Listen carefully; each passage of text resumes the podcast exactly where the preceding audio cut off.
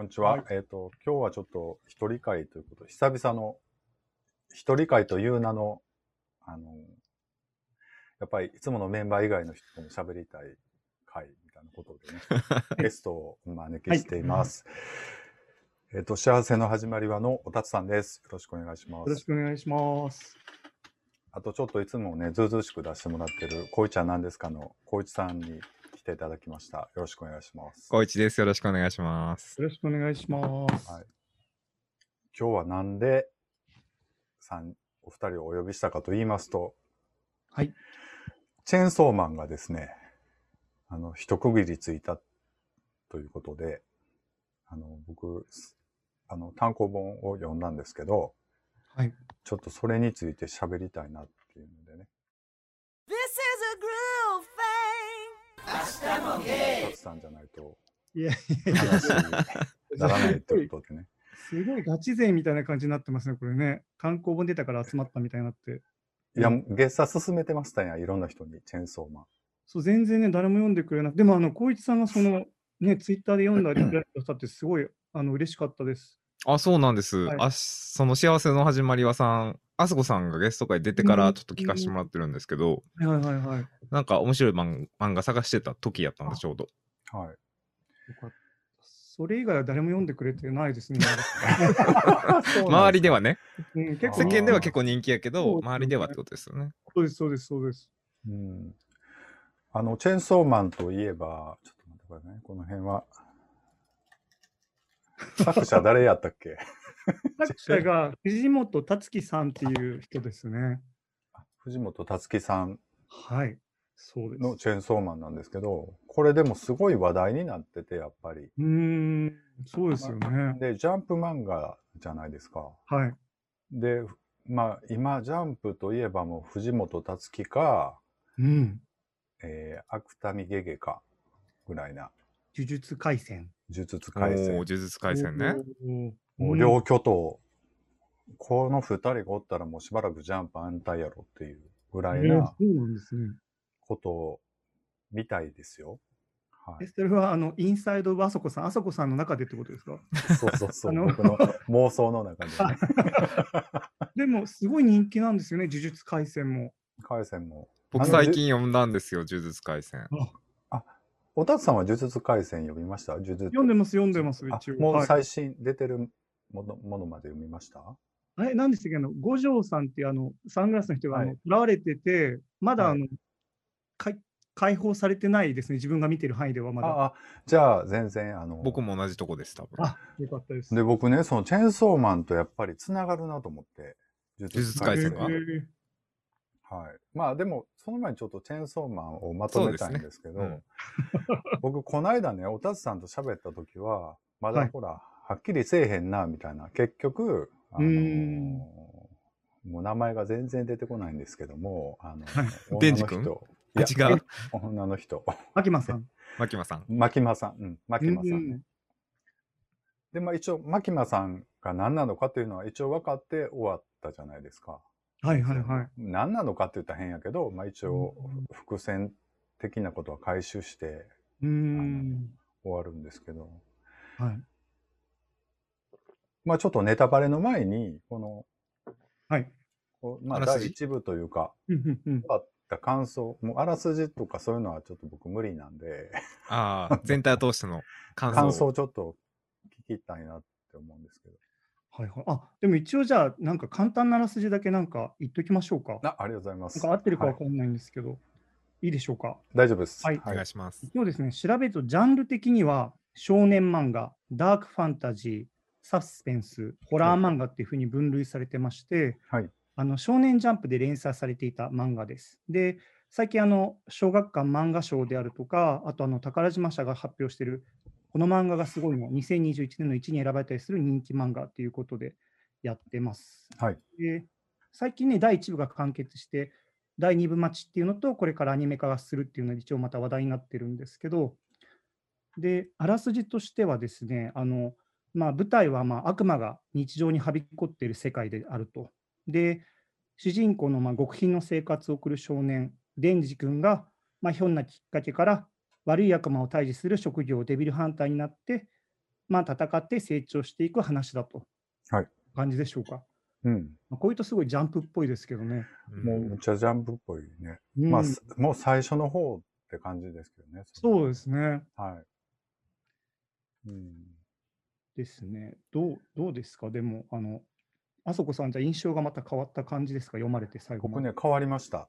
嘘、あのえーだから途中、ぶっちゃけおたつさんと喋った時はね、はい。まあ別にって感じだった。正直。ということはいい方に動いたってことかな。面白くないわけではないけど、はい。まあ別に、その、なんか、そこまで、なんかグッとくるものがなかったです。正直言うと。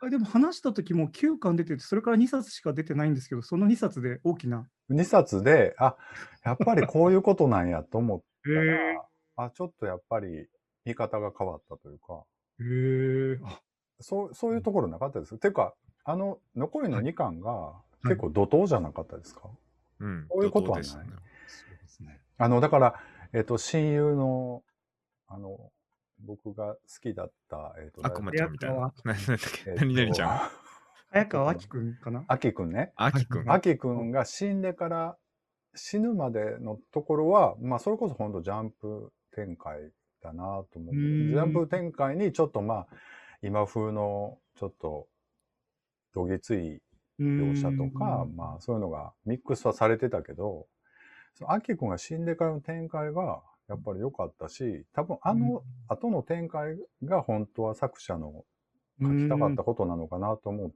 思うと、あすごく読んでよかったなと思う漫画だったんですけど、僕のあの全体的な感想を言うとね、はい。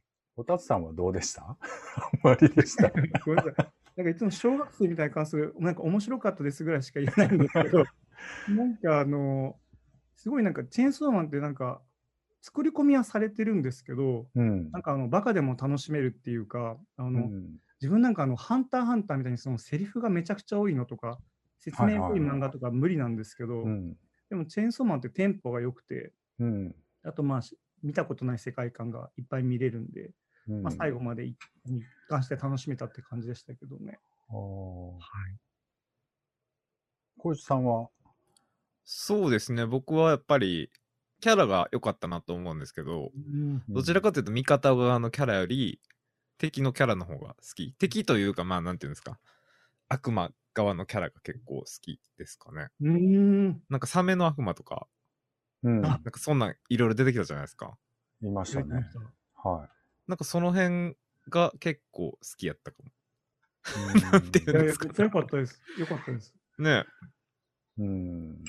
でもなんかあっけなく死にすぎて、なんかね、そうですね。結局最終的にはもう、牧間さんとデンジの、うん。すべて、牧間さんがすべて操るっていう感じ。うん。牧間さん対そうです。デンジ、デンジ、まあデンジなんやろうんうんうん。ねまあポチったのかな。デンジというか、まあ、チェーンソーの悪魔っていう感じですよね。なんか最後もっといっぱいね、敵悪魔が出てくるかと思ってたんですけど、そんなことなかったですね。う。うんん、モブ、モブ感がありましたね。あの召喚された人たち。ですねあの、でも、も、終わりの、なんやろ、シリケレトンボというか、うーん。バッサリ感は、もうデビルマンに通じるところはすごくありましたね。確かに。もう、もうオチを言った後はもうそんなダラダラしてもしゃあないやんみたいなね。あうん。牧野さんが何なのかっていうのを見せた後でそっから何か展開させる必要ないやんみたいな潔さはすごいありましたけどね。うんでもなんかあの、少年誌で最終巻で、最終最終話で、うん。まあこれネタバレになってもういいんですけど、あの、ここからネタバレ。レします。はい。あ、すみません。牧間さんの肉をいろんな調理方法で食べてるじゃないですか。うん。あれ、ジャンプだとカラーだったんですけど、うん。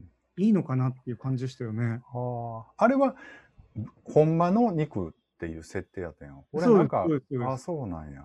で牧間さん。んをもうあのめった切りにした肉を、まあ、いろんなうん調理方法で食べて、牧間さんの存在を消すっていううんことだと思うんですけど、あ、そうやったんか。え、あの、生まれ変わりは誰なの？じゃあ。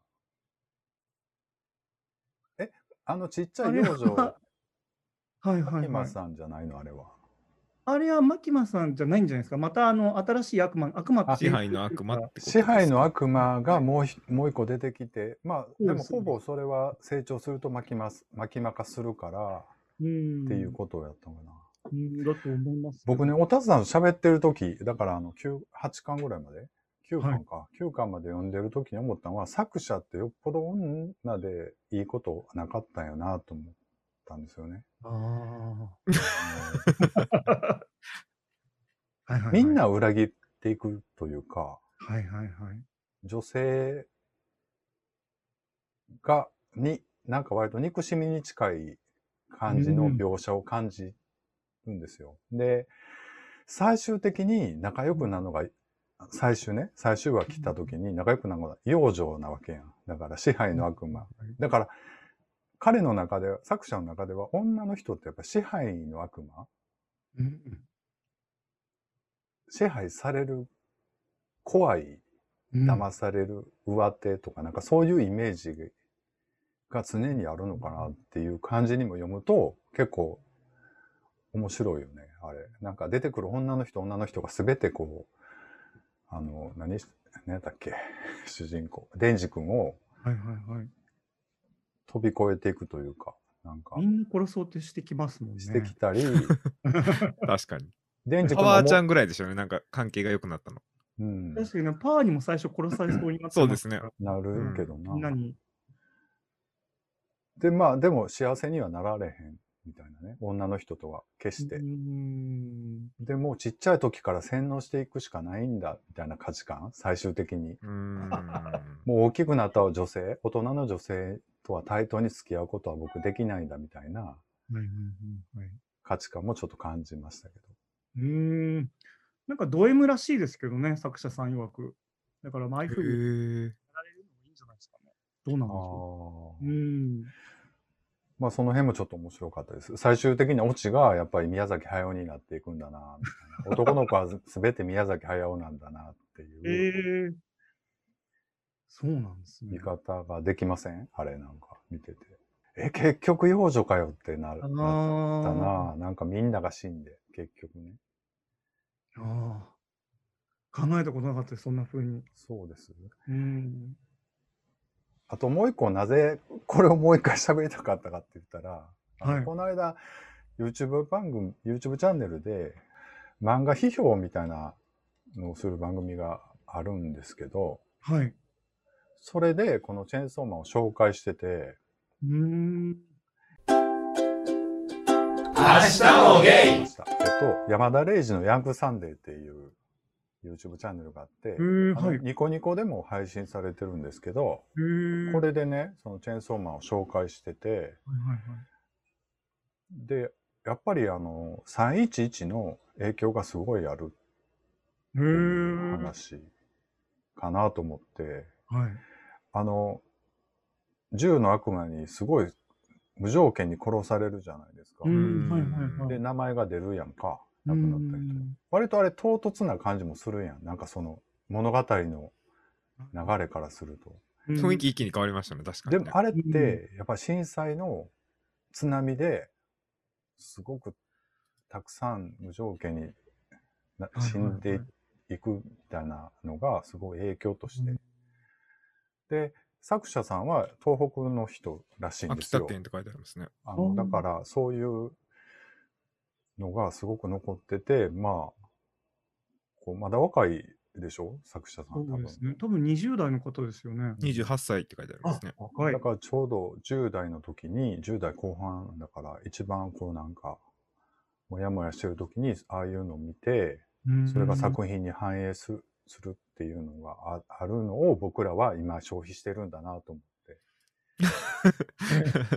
思ったんですけど、どうですか？うん あの、ちょうど10年になりましたけど、311から。はいはいはい。でもそういう人たちがこう作品を作り出してるって思うとなんか感慨深いというか、うん。絶対それには影響されてますよね、本当に。そう。少なからず。で、僕もう一個ね、だからその、芥見ゲゲなんですけど、彼もそその年代で、で、彼も東北なんですけど、うーん。あのー大量虐、大量に殺してしまうやんか。これネタバレですけど、あの、読んだんで大丈夫です、僕は。はいはいはいはい。スクナに入れ替わって、うーん。スクナが、そのなんか、石黒の呼び出したのを殺すために、うーん。もう半径何半径百何メートルの。うん。いる人を全て殺すっていうシーンがある。唐突、唐突というか、あれ何もも、残ってなかったですもんね、周りに。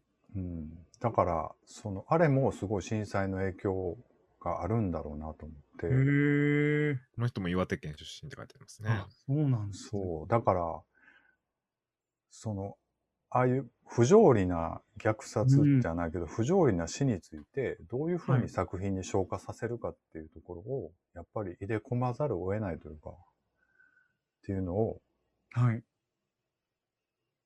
おじさんは見てですね、はいなんか、ちょっと応援したいなっていう 話をしたかった。もう僕、終わり。以上いや、でも確かに言われてみれば、その共通点すごいあるなって思いましたね。だから呪いとか、なんかそういう縛るとか、なんかそういうのをうん作品に表現するっていうのを、呪術廻戦もね、僕最初の方はそんなににだったんですよ。面面白い。し、キャラクターも立ってるから面白いねんけど、そこまでなんか、でもあの、少なに変わって、ああいう事件を起こした時に、もう、あの、落とし前、オチのつけよう、どうやってオチつけねえよと思って、あそこまで人を殺した後で、う。それも主人公がやで、うんはいはいはいはい。すごい面白いなと思ったんですよね、面白いというか、その、いや、はなんかやっぱりこれって震災、で僕大阪住んでるから、はい。ぶっちゃけもう、あんまり忘れてるやん。そうまあそれな関西ねあの向こうの人に比べたらねすごいあかんことですけど、でもやっぱり、あれは強烈な事件だったわけで、うん。だからそういうのを気をつけて作品とか、ああいうのを見ていくのって必要だなと思ったんですけど。はい。すいません、俺ばっかり喋ったの。まあまあ、喋りたかったから読んだんですけど。はいなんかあの、あそこさんの背景と喋り方、もうなんか深夜のニュース番組みたいになってきましたね。す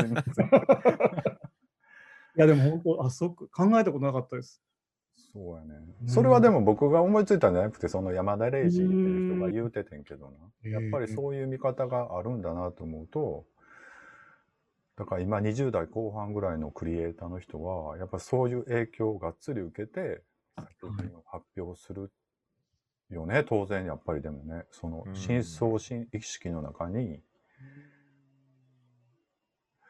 だからなんであんな殺し方すんねやろうっていう感覚で、昔から漫画とかそういう作品を読んでるとそう思っちゃうけど、うん今までには結構なかったんですか、そういうのは。いや、割と大事、大事な殺し方とかをしてたと思う。なんていうのかなああのー感動的に描いたりとか、うーん。大きいことのようにってことですよね。理由がないとうん殺されへんっていうのが、理由なく死ぬやんだってっていうことやと思うね。人間ってうんっていう。ちょっと重い話ですけど。いやいやいやいや、あ、いや、でも、それを作品で書こうとすると、やっぱりああいう、なんか、で、それは鬼滅の刃もそうなのかもなと思ったうりん。するんですけど。まあ、うん、どうかな。そこはちょっとあれやけど。うん、そうですね。どう、どうなんだろう。なんかでも、あの、さらにその影響で、なんか自分、チェーンソーマン見たひ、見て、これからまあアニメ化されて、もっと人気出るかもしれないじゃないですか。うん。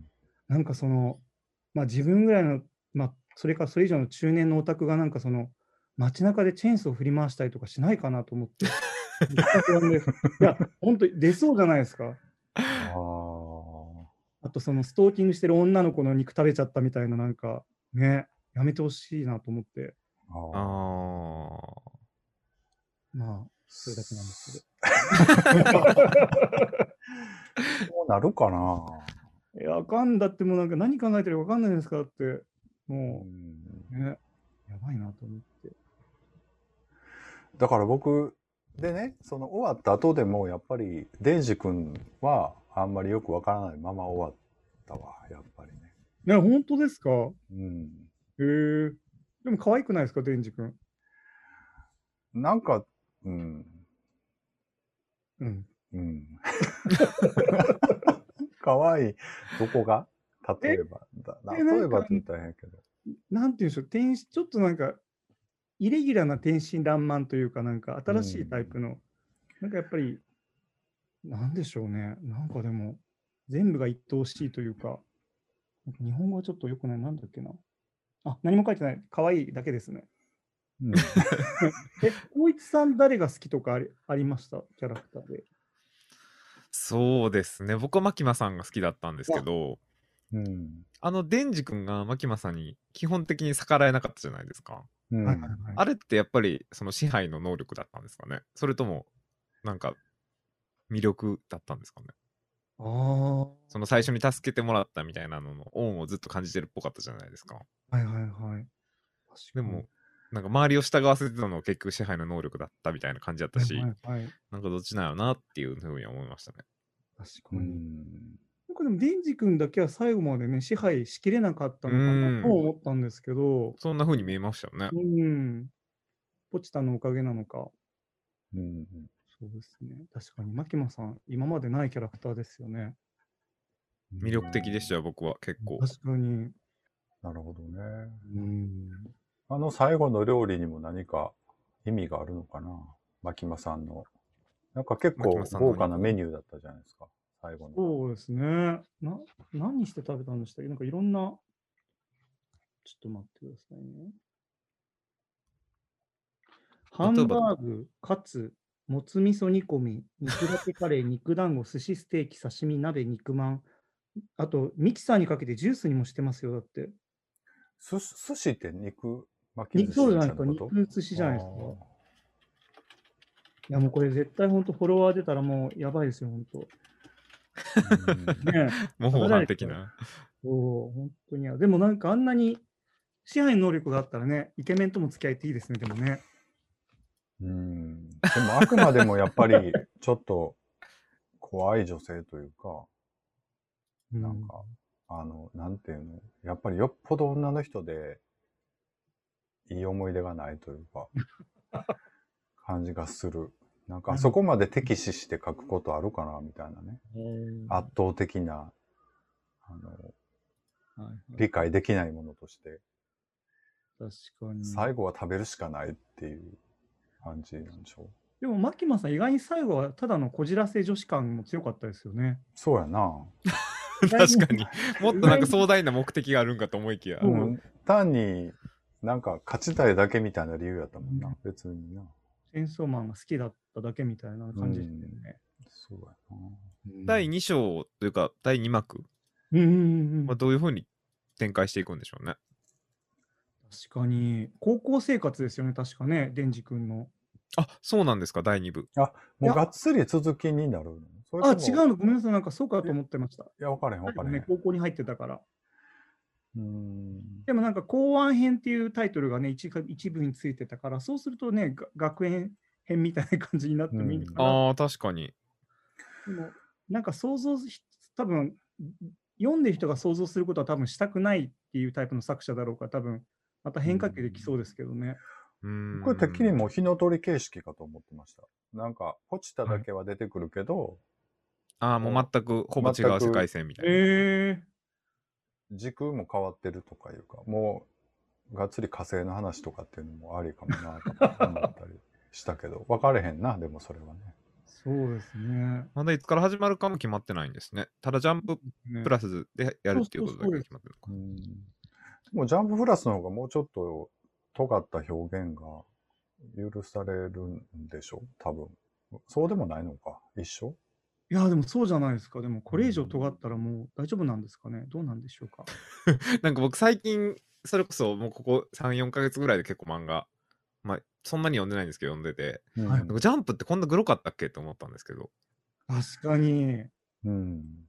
呪術廻戦もそうやし、はいはいはいはい。鬼滅も子供が見たら泣いちゃうぐらい怖いじゃないですか、結構。そうですね。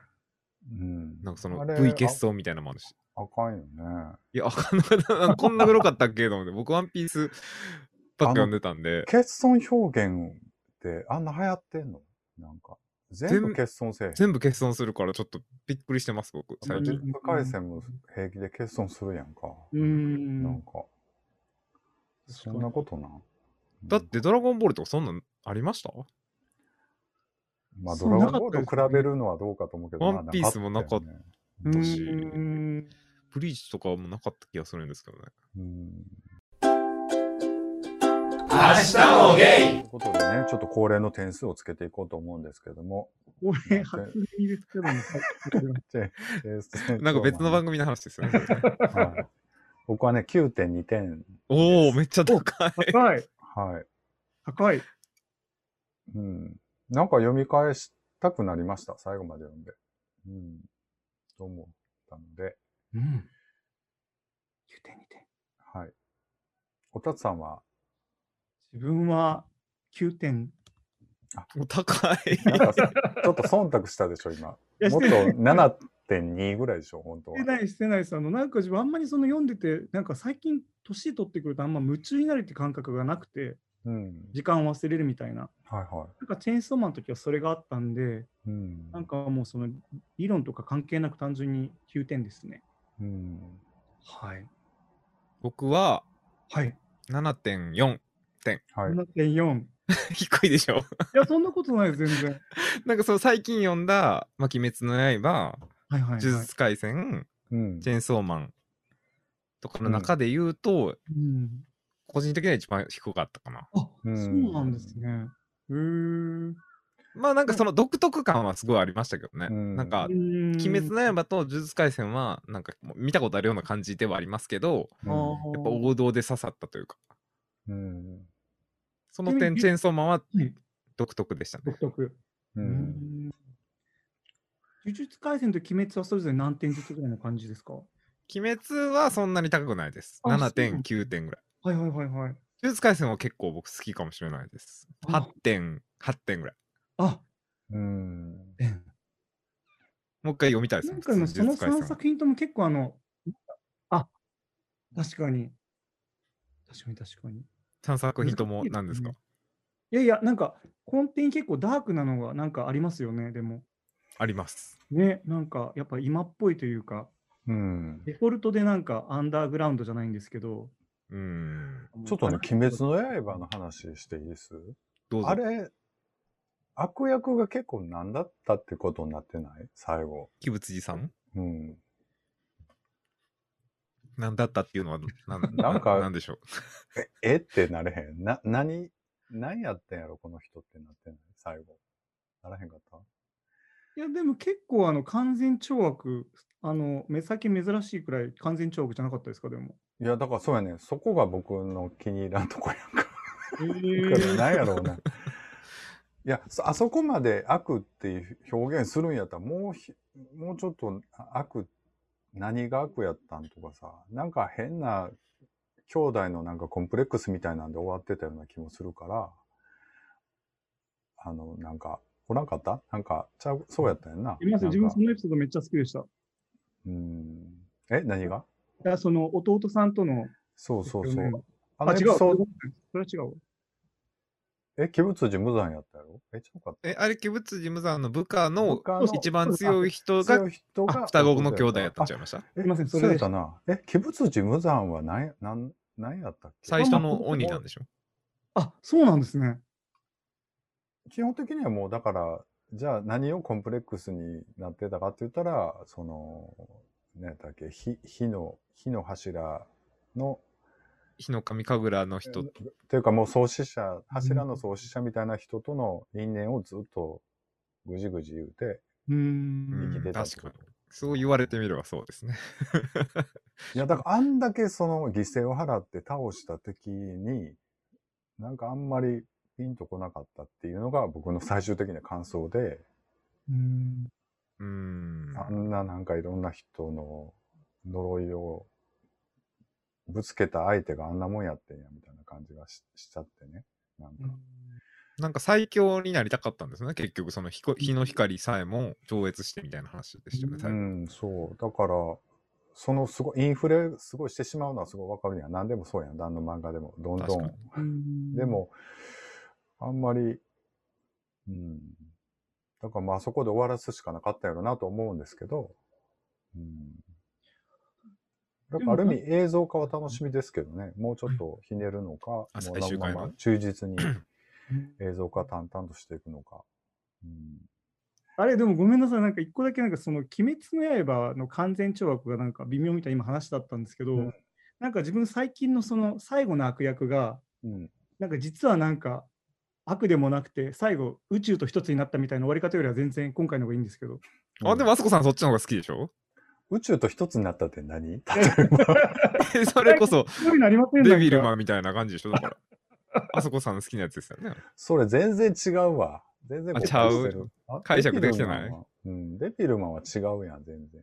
いや、だけどその自分とかみたいななんかよく考えれない人間からするともうなんかそういう感じなんですよ。なんかその難しいやつって。意味わかんねえみたいなそ感じ。うそうそうそう。いや、デビルマン、まあまあ、デビルマンの話は長いからええわ。でも、なんやろ、悪を書く話になった時に、もう単純になんか悪いもん悪いってな、なるのはもうええかなっていう話で、そういう意味ではもう、鬼仏寺無惨が単単に悪いから悪いね、人殺してるから悪いねっていう話になるんやったら、まあ、まあ、それはそうやなっていうしかないけど、うん。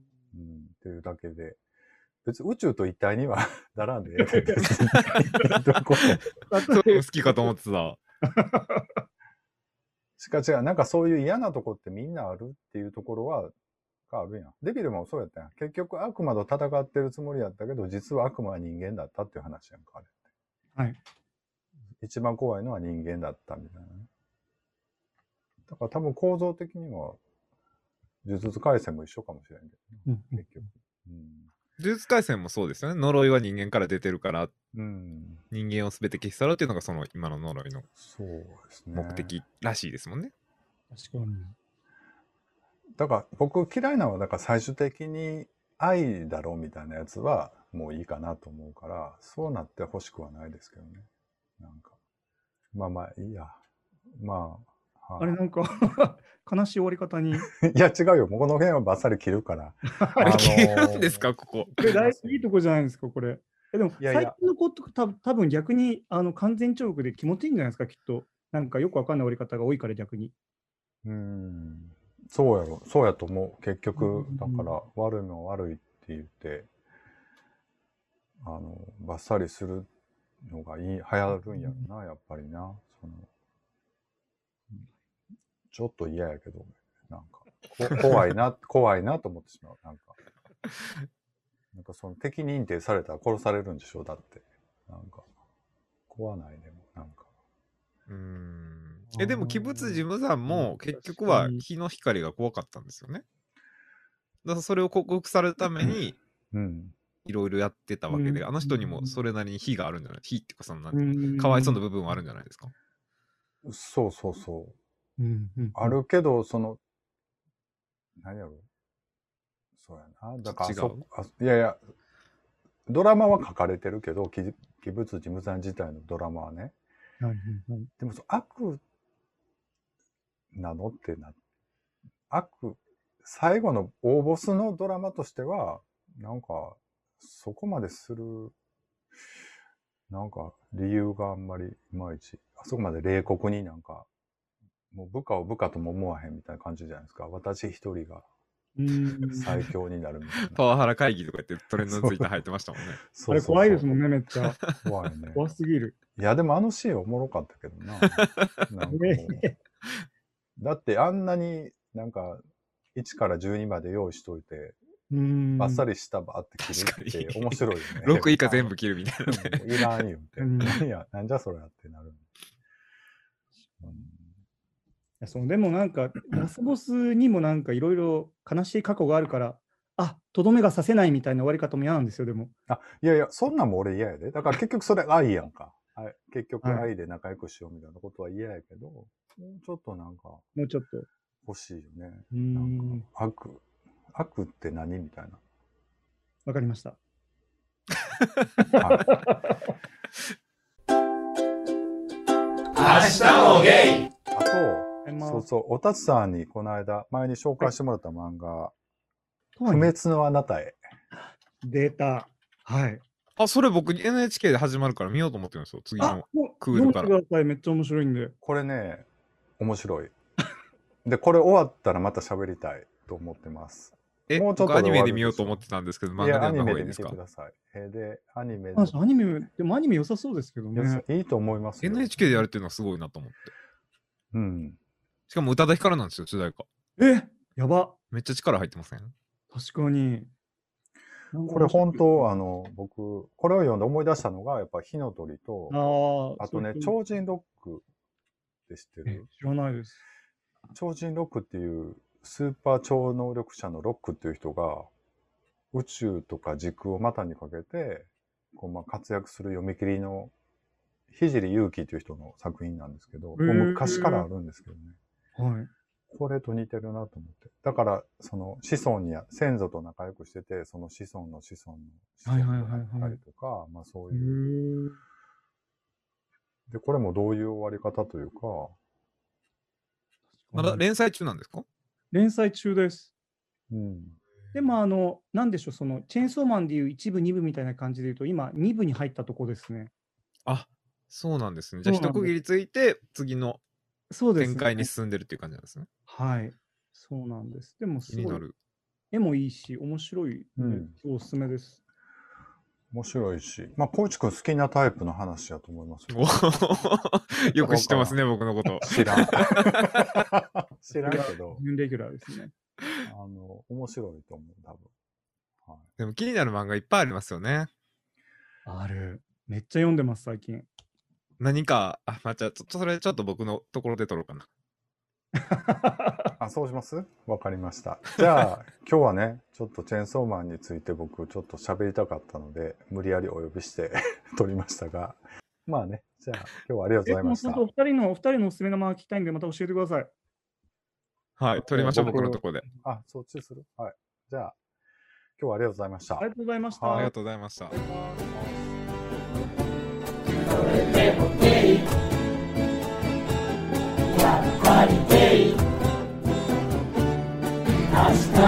や